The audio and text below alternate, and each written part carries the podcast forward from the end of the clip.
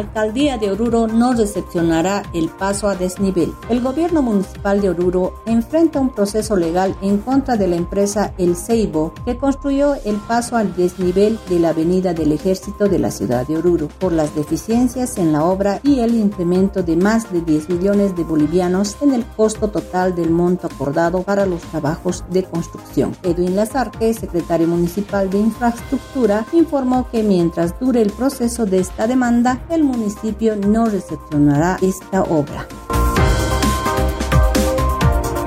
Este martes, Oruro registró la temperatura más baja. Después de cuatro años, la madrugada de este martes, la ciudad de Oruro registró la temperatura mínima más baja que llegó a los 12.5 grados bajo cero. Hugo Mollinedo, responsable del Senami en Oruro, informó que la ciudad y el departamento ingresará al invierno más crudo este año.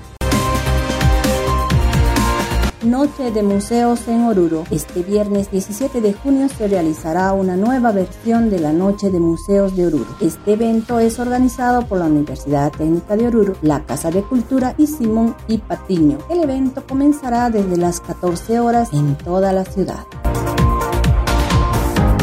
suman las denuncias de parte de comunarios de Antequera. Los dirigentes del Ayu Acre Antequera de la provincia Popo del departamento de Oruro llegaron a la sede de gobierno para denunciar que sufren amedrentamiento por los sindicatos mineros Bolívar, Avicaya y Totoral que contaminan el agua que los comunarios necesitan para sus cultivos y su ganado.